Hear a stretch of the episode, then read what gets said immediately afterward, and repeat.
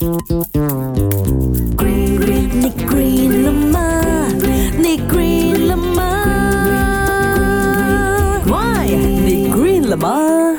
好，我系赵经理。咩话？竟然有咁嘅嘢？三颗心脏，九个脑袋？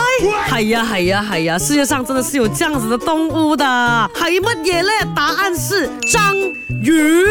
章鱼呢，一共有三颗心脏啦，一颗全身循环血液的心脏，两颗鳃心脏。那个鳃心脏哦，只是给鳃去供血的，那鳃就用来过滤身体和海水中的废弃物了，相当于人类的肾脏。那九个大脑是怎样嘞？它有一个主脑，还有八个副脑，只有四十个 percent 的神经元哦，集中在主脑。那其他的呢，就分布在另外的八个副脑当中了。它副脑在哪里呢？就是在它的腕足那边呐，腕足。都是什么？就是它的那些收缩啊，要挑一挑啊。那例如说，当章鱼发布攻击的命令之后了，它的腕足就很自主的判断，就是要去哪里捕猎的。章鱼啊，还有两套记忆系统的，主脑用一个，八条腿啊是用另外一个的，所以它的记忆力非常好，甚至能记住抓它的人呢长什么样子，你知道吗？章鱼是一个非常聪明的动物来的。专家认为，智力是由大脑的神经细胞决定的。龙虾呢，大概是有十万个神经细胞了，蟑螂这样。的昆虫大概有一百万个，那老鼠智商相对比较高，也不过八千万个。可是章鱼哦，是有五亿个神经细胞啊，它还有这个强大的模仿能力啦。就算被困在瓶子里面呢，它都可以打开那个瓶盖逃生啊，几厉害！